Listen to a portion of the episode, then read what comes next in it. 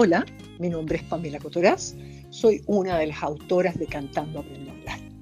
Hoy los invito a una interesante conversación con dos psicólogas. Michelle Salinas, desde México, nos invita a hablar con Constanza Miralles, psicóloga chilena, especialista en TEA, en trastorno de espectro autista. Hoy hablaremos de regulación afectiva, la comprensión desde el funcionamiento normotípico en el autismo. Muy buenos días, es un gusto estar con ustedes el día de hoy. Yo soy Michelle Salinas, estamos en este su programa Ser Familia y pues quiero dar la, bienvenida a ustedes, pero también a mis grandes invitadas del día de hoy. Estoy con Constanza y Pamela. Buenos días, bienvenidas. Hola, ¿qué tal? Hola, hola.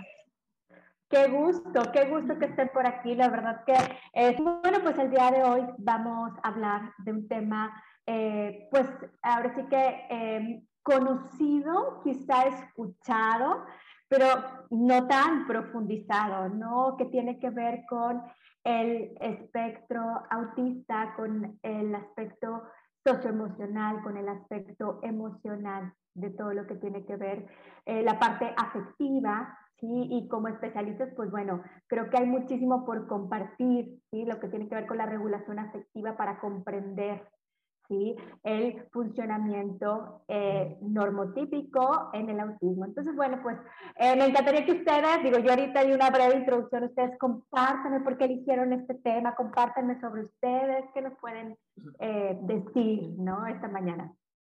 Oye, bueno, gracias por la invitación. Muchas gracias por permitirnos estar con toda la gente de México y del mundo, que prontamente compartiremos esto también a través de, Spotify. Eh, el tema del espectro autista es un tema que es muy grande, que es, tiene muchos puntos y que es de tremendo interés para muchísimas familias. Por eso esta vez hemos invitado a Connie, que tiene este enfoque que creo que va a ser, tal como mencionabas tú, muy enriquecedor y nos va a aportar a todos nuevas, eh, nuevas conocimientos. Connie, cuéntanos tú. Bueno, eh, nuevamente yo me sumo a Pamela en, darle las gracias por, por, esta oportunidad y que también, eh, digamos, este tema se ha abordado y quisimos hacer un, un poco un zoom en lo que es eh, este tema de la regulación afectiva, porque de alguna manera, en, primero en esto de entender la, la condición de espectro autista es primero entender que cuando hablamos de espectro es como un gran arco iris, ¿ah? o sea, es decir, que nosotros no podemos, tenemos que mirar que acá hay muchas, no, nosotros no podemos hablar de que alguien es como más o menos, eh, digamos, autista o que yo puedo encasillarlo, sino que las personas de la condición de espectro autista tienen otra forma de procesar, pero también entre ellas son muy distintas. Entonces, también eh, tengo que aproximarme a conocer cada una y saber que tienen una forma de procesar los estímulos distinta. Entonces hay veces que para las personas normotípicas les parece que sobre reaccionan a ciertas cosas o que a veces eh, ciertas cosas que, por ejemplo, a mí me podrían impactar, a ellos no les impactan, pero cuando yo empiezo a entender cómo funcionan, puedo entender por qué reaccionan de manera determinada. Entonces, eh, el cuando nosotros empezamos a comprender cómo funcionan y también empezamos que ellos mismos o ellas mismas empiecen a entender cómo funcionan, cuáles son los detonantes, o sea, qué cosas le afectan más, qué cosas le afectan menos, pueden empezar a comprender, ah, cuando, por ejemplo, estoy sometido, eh, por ejemplo, a mucho estímulo, me doy cuenta que esto me hace mal y que cualquier cosa después me satura. Entonces sé que tengo que hacer una pausa. O por ejemplo, cuando eh, sé que, por ejemplo, no puedo estar en una jornada muy larga, porque después si estoy muy cansado, también no voy a tomar buenas decisiones, me puedo desregular. Cuando yo empiezo a comprender cómo funciona alguien, me empiezo a dar cuenta que puede regularse solo. Ahora, eso nos pasa a todas las personas. Si nosotros nos conocemos, también podemos reaccionar mejor si nos anticipamos. Entonces, lo primero es que conocer es una forma de ayudar y por eso es tan importante eh, poder eh, tener esta instancia que, abres tú acá, Michelle, de, que en el fondo conocer es ayudar. Y, por eso es que el primer punto de socializar esto es porque muchas veces eh, y es lo primero que le pasa a los papás, a los familiares. Están en un supermercado y se les desreguló un hijo. Y a veces se le desreguló porque tuvo no una pataleta, tuvo una sobrecarga sensorial. Es decir, las personas de condición de espectro autista a veces tienen otra forma de procesar los estímulos.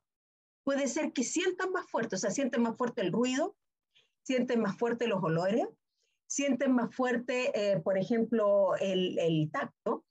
Entonces están en un supermercado donde ustedes imagínense que van a un lugar donde está todo aumentado y de repente como que exploto de los estímulos y me saturo y se desregulan.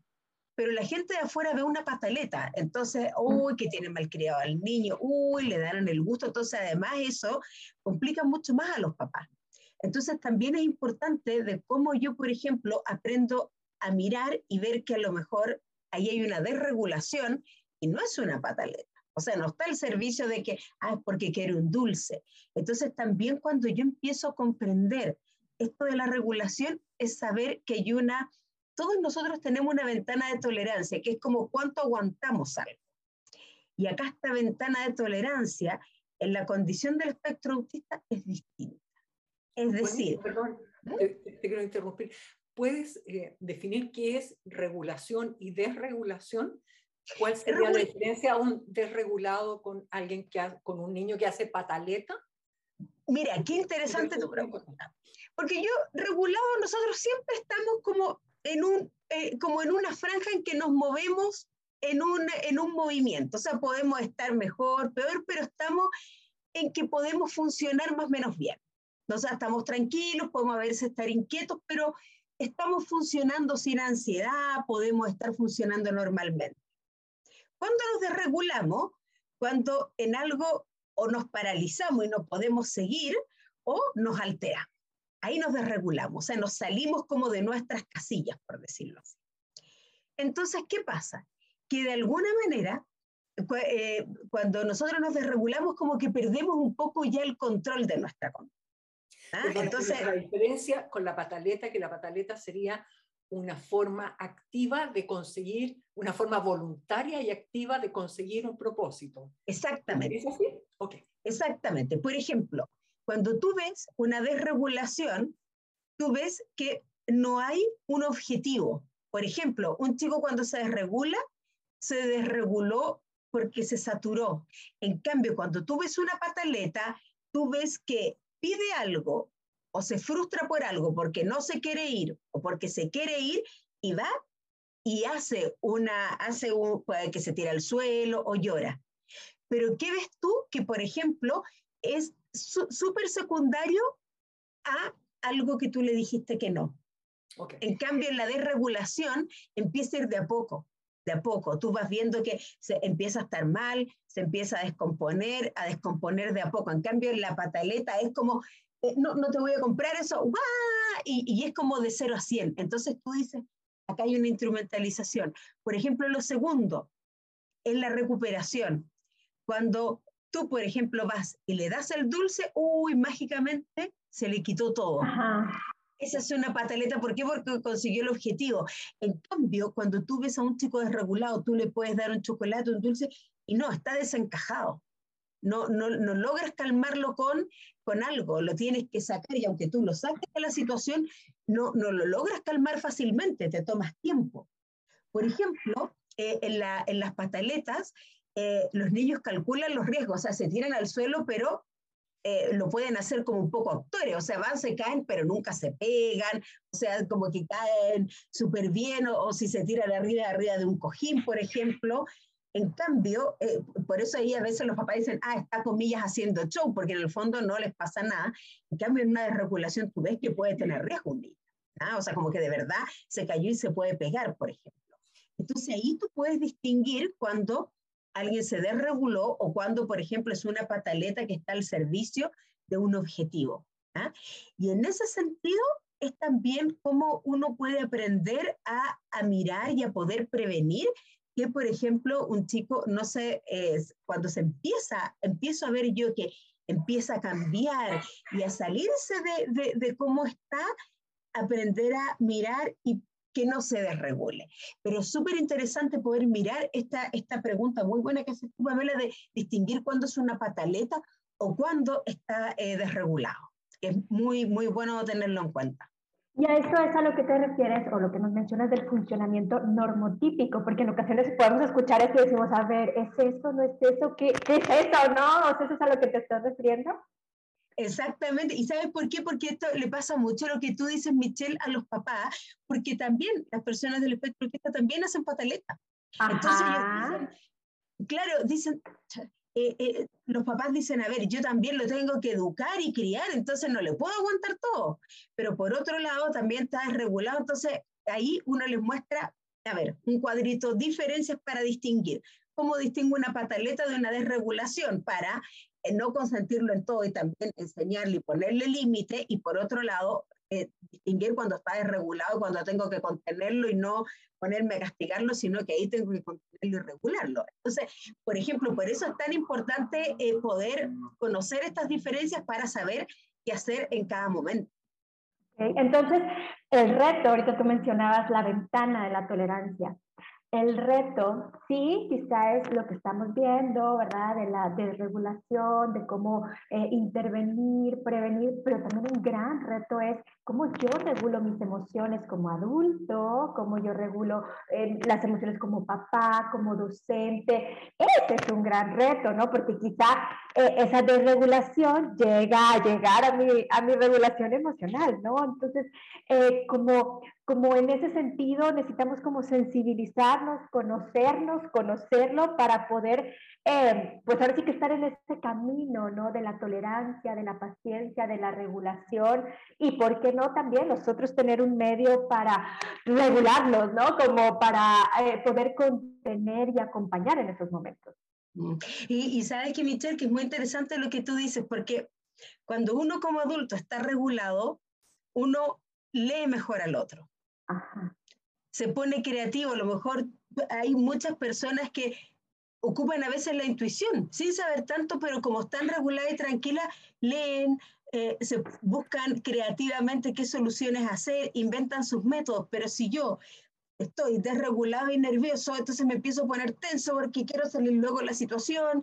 Eh, entonces, esa tensión lo único que hace es generar más tensión y entramos en una reacción en cadena. Entonces, por eso también es el desafío de, de los adultos de que si en la medida que yo esté regulado, también puedo leer más al otro o, o puedo estar más, al estar leyendo me puedo dar cuenta de que, ¿qué pasó? Paremos, o no será mucho, o sabéis que a lo mejor esto lo vamos a dejar para mañana, o sabéis que descansemos, quedamos hasta acá. O sea, puedo empezar a ver hasta dónde llego, hasta dónde no, cuando ya estamos todos cansados, aprender a cuándo detenerme y tomarle el pulso a la situación. Y ese tomar el pulso es algo que requiere que yo esté conectado y esté presente. Y eso es pura regulación, es estar como atento a mis emociones para leer al otro. Bueno, muchísimas gracias. Me encantaría que nos pudieran compartir sus redes, cada una de ustedes, para poder eh, tener al alcance mayor información. Y si alguien tiene alguna duda o algún comentario, se puede comunicar a nuestros teléfonos en cabina al 81 83 36 6162. Y bueno, compártanos ¿no? sus redes para poder por ahí seguir compartiendo. Eh, bueno, yo eh, tengo una, una, un Instagram que es psicología y dibujos, que hago ilustraciones pero en todas estas ilustraciones cuento un poquito una historia, ¿ah? y, hay mucho que tengo de, de, emociones, de, también del tema del espectro autista y todo, y que es arroba Connie Miralles, que es eh, psicología y dibujos, así que por si se quieren ir a dar una vuelta a mi Instagram, y también en las stories comparto muchas cuentas del espectro autista, posts que son muy buenos también, a veces algunos memes, pero memes con sentido, porque el sentido del humor es algo que es maravilloso para la teoría de la mente, o cursos también que hay muy buenos, a veces gratuitos o lives, así que eh, por eso ahí me pueden seguir si quieren más información y todo. Muchas gracias. ¿Cómo escribes el CONI? Con doble el CONI con I latina. C arroba CONI con C o N I guion bajo Miralles, con doble L y S final. Ahí nos queda clarísimo. Bueno, yo soy Pamela Cotoraz, soy una de las autoras de Cantando Aprendo a Hablar. Nos pueden encontrar en www.cantandoaprendo.cl, donde encontrarán la biblioteca que están eh, organizado nuestro material audiovisual por eh, edades y por objetivos. Eh, también pueden encontrar nuestro canal de YouTube, que es CAH Oficial, Cantando, Abriendo Hablar Oficial, donde encontrarán más de 300 videos, clips que seguramente les podrán servir y gustar. Eh, en Spotify tenemos las canciones y también tenemos estas conversaciones transformadas en podcast. Hay muchas otras partes donde nos podrán encontrar, pero creo que esas son las principales.